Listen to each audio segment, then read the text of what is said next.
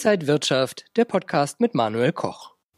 US markets struggled to rebound from sharp losses triggered by rising rates. What's behind that and what's Wall Street thinking? This is the IG Trading Talk, and I'm Manuel Koch. And joining me now are Salah-Eddine Bouhmidi, he's the head of markets at IG, and Peter Tuchman, the legendary Einstein of Wall Street, over 35 years on the floor of the New York Stock Exchange. So good to see you guys. Thank you. Hi, guys. What's up? Peter. We are a dynamic trio, the three of us. It's wonderful. Very nice.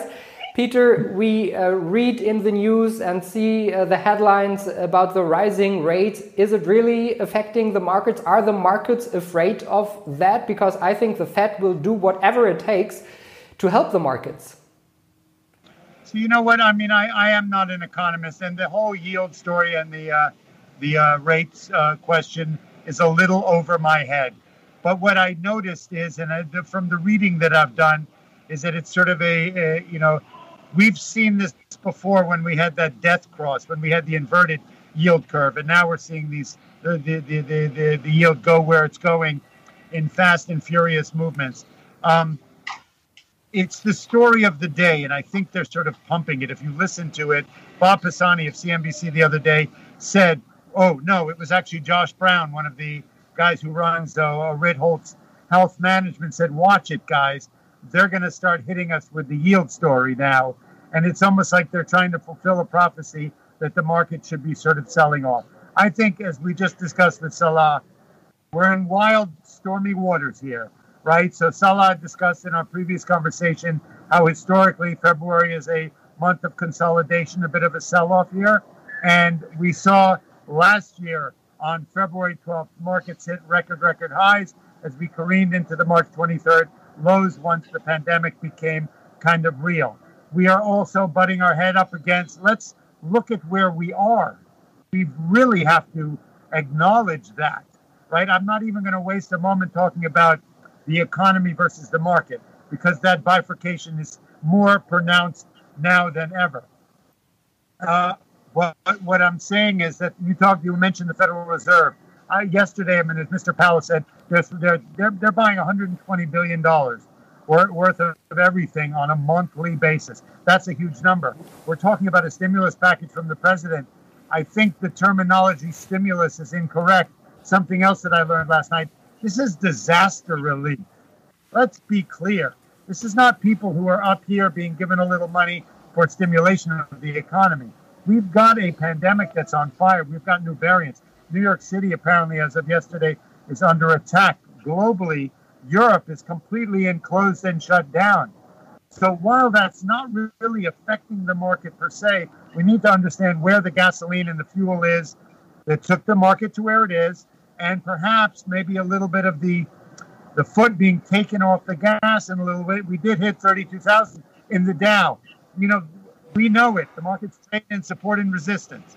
It's clear that every sell-off we've seen over the last few days and I think we've got three or four consecutive down days, has been rebuffed when we've hit technical levels, as Salah would know. Yesterday, we saw was it yesterday? Yes, the market was was was badly damaged yesterday, and I was really looking. I actually reached out to my partner and Salah's David Green to say, David, at 380 at 382 in the S&P, where is their support?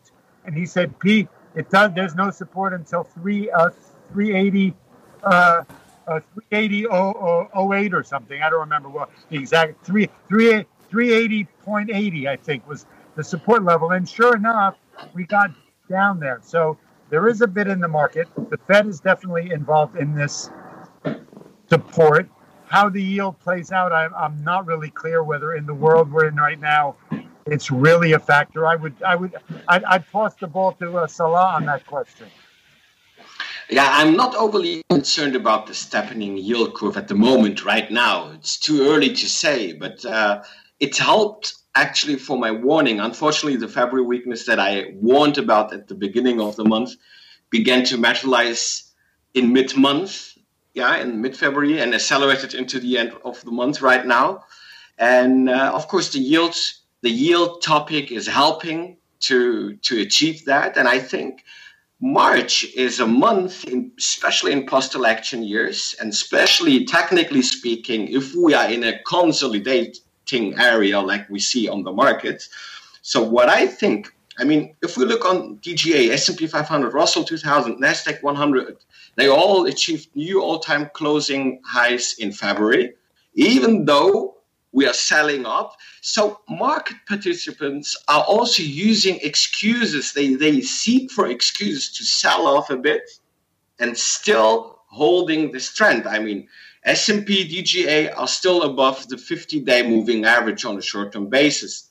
And they still they are still supports, like you said. So if we don't pass them to the up downside, I think we could have, especially now, a trading range or even more bearish patterns. Uh, Investors Intelligence Advisor show look on that. You see the bullish positions are going down, so more uh, bullish people are joining the camp of the bearish guys. So just asking you, knowing that before, what is your outlook for March? So, look, I think there are a lot of factors that are going to affect it, right? Obviously, I'm still, even though I've got to fight my feeling that we've talked about for the last year, when is the market going to catch up with what's happening globally economically? You know, uh, is that going to happen? Is the memory of the February highs of 2020 and the March 20 lows going to play a psychological effect on that? That plus the yield story plus the fact that we are hitting up very recently, very quickly, some resistance up here at the 32,000 level in the Dow. At some point, you've got to have some consolidation. Where is people's focus? Are we being diverted by this whole GameStop, Red Reddit, Wall Street bet story? Are people going out of one into another? So, what is going to be the prevailing wind over the you asked me the question i'm sending it back to you. And so i'm answering a question with a question because i think there are very moving parts right? Uh, the the uh, vaccine role. I mean are these things going to play a role in it individually? I think yes. Are they all going to come together and be a perfect storm that we may see the market sell off a little bit over the next four weeks? It's very possible. But it's a matter of the vaccine rollout the the the, the variant attack uh, uh, globally, uh, the new administration's posture on this stimulus or disaster program, whether people are going to be getting checks and where that money is going to go, the yield curve per se, and all of these factors. So, you know, the market is a complex, it's become an incredibly complex uh, marketplace and platform in so many ways, which has diverted people's attention. Today, here in New York, we opened 12 SPACs. We are down there. It's we're calling it SPAComania, SPACamageddon, right? So their thirst for investments are out there, right? The marketplace is showing us that these things that used to open at ten dollars and stay at ten dollars for a while are now opening at ten and a half and eleven dollars. There's a number. There are twelve of them today. Are people getting all wound up in the Coinbase digital space with Bitcoin? Are people getting wrapped up in the whole Robinhood Wall Street Bets Reddit story? Are people getting wrapped up in in in in, in, um, in value in the Russell? Today is the MSCI rebalance. So I think we're seeing rotation. I think we've yet to see what will be that one catalyst. You know, there's that game you play where you're pulling out blocks from a large thing that's that's uh, to see when is it going to crumble. So I think the blocks are not being pulled out, but they're being moved. And at some point, something's either going to firm this thing up to take it higher, or or we're going to pull one block out and we're going to see a little bit of a crumble, right? So I, I I'm answering a question with a question. And I'm I will uh, give you a new question, but also an, uh, a nice idea that I want to get gather some inspiration inspiration from you. I'm monitoring, especially in those times, not only technical analysis, seasonal patterns as well, and I'm monitoring the first and last trading day of each week for early signs of potential weakness. For example, it's called the down Friday, down Monday warning. And we have seen that, especially one year before, since before the corona outbreak, it was a down Friday, a down Monday signal. I just want to know something from you because you are more experienced than we, you are more on the stock exchange than we. Did you feel something like this? Did you ever have seen, recognized this signal kind of? Is there a behavioral pattern where you would say, yes, of course, Salah, down Friday, down Monday is a weakness, it's a potential weakness? So it's like, uh, have I seen this movie before? Right? You know, and to be perfectly honest, the last number of days, I felt a little bit of a fracturing. I feel a little bit of a fear. You know, the movements up and down have been fast and furious. As we saw over the last four years with the tweets from uh, our ex, uh, soon to be super ex president, um, we saw market movements for irrational reasons. Now, I think there the market is is more transparent, but it's very ADD in a way because there's so many so many moving parts it really feels like you know that like when you get to the airport there's a there's a funny movie uh, called airplane. And the plane was coming in and it had no brakes. And they were telling people what gate that they to expect their uh, uh, people to pick them up. At gate six gate seven gate eight. Every day it seems that people get hyper focused on one thing. We saw that and it takes away their attention on other things right? The gamestop thing was a story. It, it ran, it, that story ran for a couple of weeks. It had everybody all focused and hopped up, right, and the effects of social media and Congress and la la la. Then we've had the fact that that that um, that the virus and whatnot, and we've seen such a wild growth. I mean, I know I talk to David Green on a daily basis. Some of this audience knows who he is. He's a technical analyst who has helped us curate a course with Salah. And on a given basis, and then there's also Stock Sharks, one of the great Instagram uh, uh, platforms from Canada. Two young, incredibly bright guys who are social media. They are they are uh, financial content gangsters, in my opinion. They put out content that's incredible. The stories there's a plethora of stories going on about whether it's Elon Musk, whether it's Bill Gates and Warren Buffett, or whether it's all these new stocks that are IPOing and SPACing, or whether it's just the sectors that are been pandemic friendly or the ones that are not. But we're seeing multi digit percentage moves in hundreds of names on a daily basis. So you're seeing a huge influx into the market of 40 million plus new traders. You're seeing people over uh, uh, reacting in an aggressive manner. For me, I feel there's a little bit of fear in the investment community, maybe to take some profits here and rotate. But I also fear see a the market seems to be reacting within the mode of an uneducated trader. You know, the way we're seeing these moves sort of highlighted by the GameStop movement and that Reddit crew, where you're seeing stocks that are going from 40 to 130 back to 50 in an hour's time, right? David and I did a Q&A yesterday, and there was 10 different stocks whether it was Twitter, whether it was GameStop, whether it was KOSS, whether it was your normal names, whether it was the Nikes or whatever it was, Carnival Cruise, the movements in stocks on the upside and the downside are at such a state of exaggeration. It's just like it's. It, I think we're we're in new ground here. Peter, you mentioned Donald Trump already. He moved to Florida, and I read a lot of Wall Street bankers also moved to Florida, uh, doing some yeah, home office from there because it's much nicer weather there. Do you think this could be like a permanent change that uh, Wall Street will be empty and everywhere is gone? Everyone is gone? Absolutely not.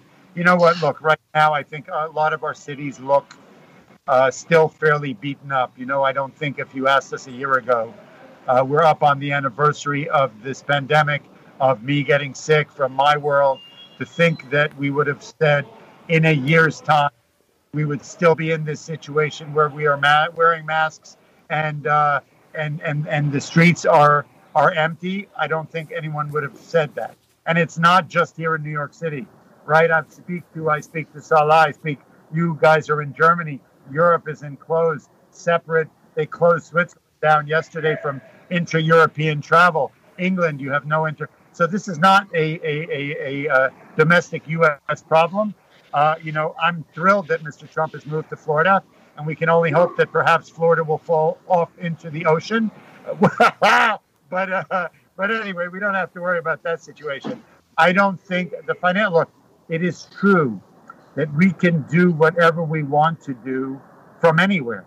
We've really, you know, we are we are uh, people can work remotely, and there've been a number of high high level people like the Google community and whatnot who said that we may not be going back to offices for another year or ever, right? So where people work remotely in this new world, it's it's psychologically uh, uh, exhausting.